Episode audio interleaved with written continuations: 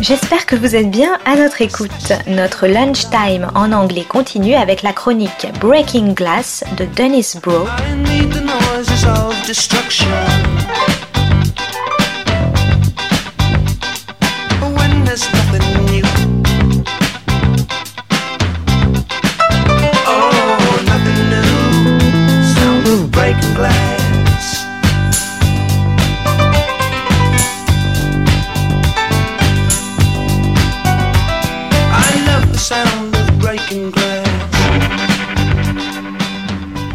Is Broe on the Global Television Beat, Breaking Glass. Today's episode series series everywhere with no audience spared. What's new in fall streaming? If not the largest, it certainly is Hagai Levi, the showrunner of HBO's lead fall series Scenes from a Marriage and festival jury president, termed it the most important television festival in the world.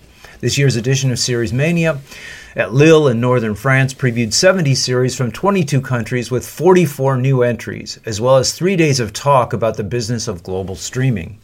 The most dominant trend in new series is that in the best of them, Germinal from France, The Unusual Suspects from Australia, and The Last Socialist Artifact from Croatia, a new post the White Lotus critique of the rich and post the COVID more unequal distribution of wealth, with tech billionaires growing by leaps and bounds while millions are about to be thrown out of their homes, a pitting of rich against poor and an acknowledgement of this inequality. Or, on the other hand, in the US series The Bite and On the Verge, an utter ignoring of these disparities, continuing to pretend they don't exist, or a Hollywoodization of the differences in hacks, or a deflecting of group anti corporate sentiments into individualized domestic problems, the French series The Code. The mood in the three days of consideration of this streaming and on the air television business was relentlessly positive, and why not?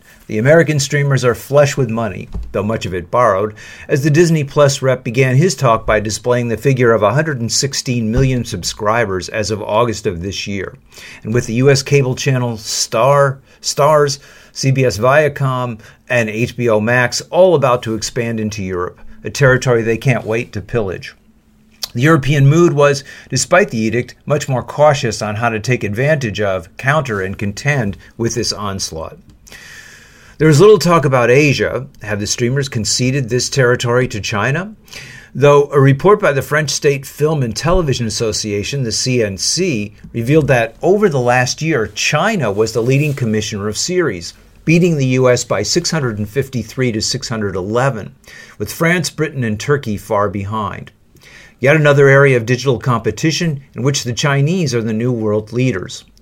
One presenter conceded that the three most important makers of television series are, in order, the US, Asia, and European publicly financed television. Though the Chinese outproduced the US, it has the lead because of the dominance of English, with 903 series in that language, and Mandarin a distant second with 656. Netflix has not only capitalized on this difference in terms of global subscribers, but also has taken the lead in terms of dubbing, not only global series into English, but also now dubbing in 34 languages and subtitling in 37 of the 190 countries in which it now has subscribers. The US streamer's global capacity has forced changes in the European media ecosystem, prompting a new wave of consolidation like the coming merger of France's two leading independent TV channels, TF1 and M6, and much more cooperation between public and private national entities and between nations. Germinal, with a budget of 2 million euros for each of its Euro standard six episodes, voted the most popular series of the festival, is a combination of the French production company Banijay, French public television, Italian public television Rai, and the new French streaming service Salto. These combinations are now necessary to produce competitive series since the American streamers, led by HBO Now, uh, which is now folded into HBO Max, with series such as Game of Thrones and Westworld, have pushed budgets to five million per episode, what used to be the outlay for a studio or Indie film, as a way of drowning their rivals in high-priced production values.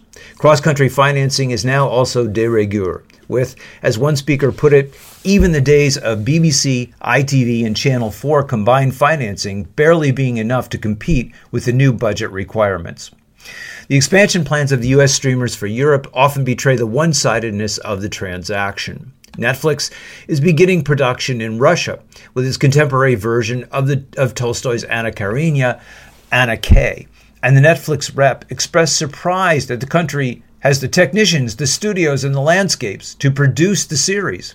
Amazed at discovering that Russia, land of Eisenstein, Sokurov, and Konchalovsky, actually has a long and celebrated cinematic history.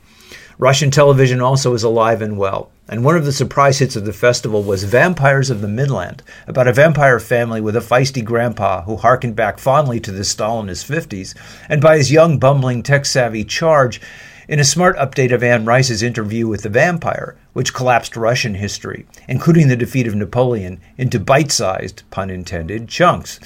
The series, though, has a warmth and comradeship to it, sometimes expressed in cynical Russian humor, with the vampire family committed to not killing humans. That was missing from Rice's simply decadent storytelling. As the Russians move into straight genre productions, here and in the action flick Major Grom, Plague Doctor, they produce them with a liveliness and good natured humor missing from the more intense pursuit of novelty in American genre production. In terms of producing, as they entered the European market, Disney Plus had the most to offer, citing series which stressed marginal populations like the Turkish women who take over the patriarch's restaurant in Berlin in Sultan City, and Oussekine, a series about the actual murder of an Algerian boy by a French cop. The executive John Koeppen situating of Disney as having a long history of Euro productions in its animations of Victor Hugo's Hunchback of Notre Dame, of Hans Christian Andersen's Cinderella, and the Italian author Carlo Collodi's Pinocchio. Failed to mention that in each case the Disney version had mutilated the class consciousness or societal horror of the originals and turned them into toothless family fare. Much more openly exploitational was Pluto, the Euro channel for CBS Viacom, now rebranded Paramount Plus, which will feature little European content, though it is obliged by law to produce 30% native content. Instead, the streamer emphasized how it was helping the consumer, always the rationale used to justify the more honest lingo used by Viaplay, in its coming expansion into the US as innovative, disruptive, and ambitious. Pluto features content on multiple channels available on the streamer, curated for individual and national tastes. A new twist as the terminology moves out of museums and as Monet and Modigliani give way to Survivor and Sponge Pants Bob. The grubbiest and most nakedly exploitational view of plucking the European market, now that the US market has nearly reached saturation point for streamers, was HBO Max, which is diluting the HBO standard of quality with a variety of more expansive and popular fare. The streamer, whose stock is still majority owned by the conservative Texas company AT&T, did acknowledge it would be producing 3 to 4 shows a year in Spain, the Nordic countries and Central Europe clearly what is required by law, but also allowed that part of its variety would consist of unscripted, meaning cheaper reality TV series, as well as game shows. Antony Root, the HBO Max programming director for foreign markets, in describing this expansion and how it would change the company, compared it to moving the oil tanker 45 degrees to the right that is, casting the behemoth steamer, streamer as a bloated carrier of polluting materials stuck in a narrow canal, perhaps a too apt description of the whole enterprise. Earlier, an HBO Max executive, encountering the charge that Warner Media is an old company, explained instead that what it represented was a hundred years of storytelling excellence a description which neatly elides the sometimes tortured, as when Jack Warner capitulated to the blacklist in the 50s, sometimes trailblazing in its early 30s representations of the hardships of the Depression in its gangster and fallen women films, actual history of the company. The Lionsgate executive, a representative of the studio which has now merged with Starz, since all streamers need some back catalog as a way of drawing audience, explained that with the signing of the Abraham Accords, the formerly strange bedfellows of Israel and Saudi Arabia are now engaged in talks to partner to provide content for the new Saudi, Saudi streaming service. Good news for the region as its two most conservative countries team up to financially swamp other competitors in the region, most notably Egypt, Egypt with Syria's ever more hell-bent on concealing and whitewashing the warlike and aggressive tendencies of both countries, who together have rained unending death and destruction on their neighbors. Thierry Breton, the European Commissioner charged with promoting the interior market, couched his talk in much more cautious terms, speaking of a rebalancing between American and European film and television, of responsibility of the U.S. companies, of European regulation, and of European Commission funding this year of 2.4 billion to support cross-European film and audiovisual development.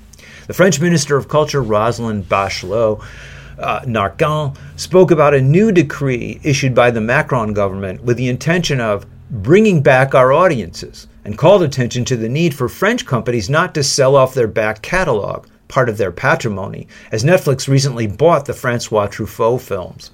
Finally, the Portuguese Minister of Culture, representing a left coalition government of communists, socialists, and the independent left, reminded the audience of producers, writers, and company officials of the need to address the green position in the sector to make it sustainable, and reminded this European audience that we are stronger if acting together.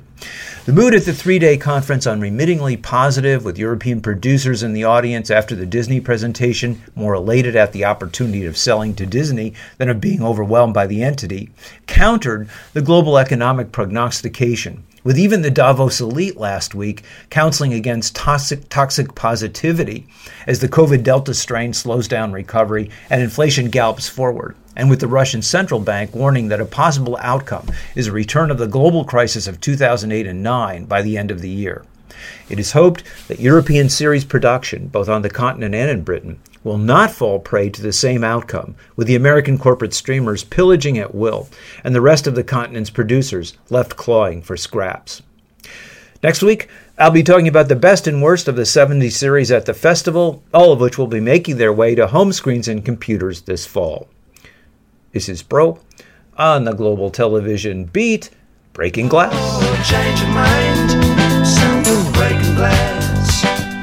Dennis Broe is the author of Film Noir, American Workers and Postwar Hollywood, Class Crime and International Film Noir, and Maverick or How the West Was Lost. Is hyper-industrialism and television seriality the end of leisure and the birth of the binge?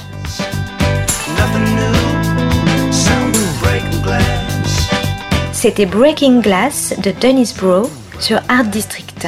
Très bonne suite de nos programmes, jazzistiques et artistiques, à notre écoute.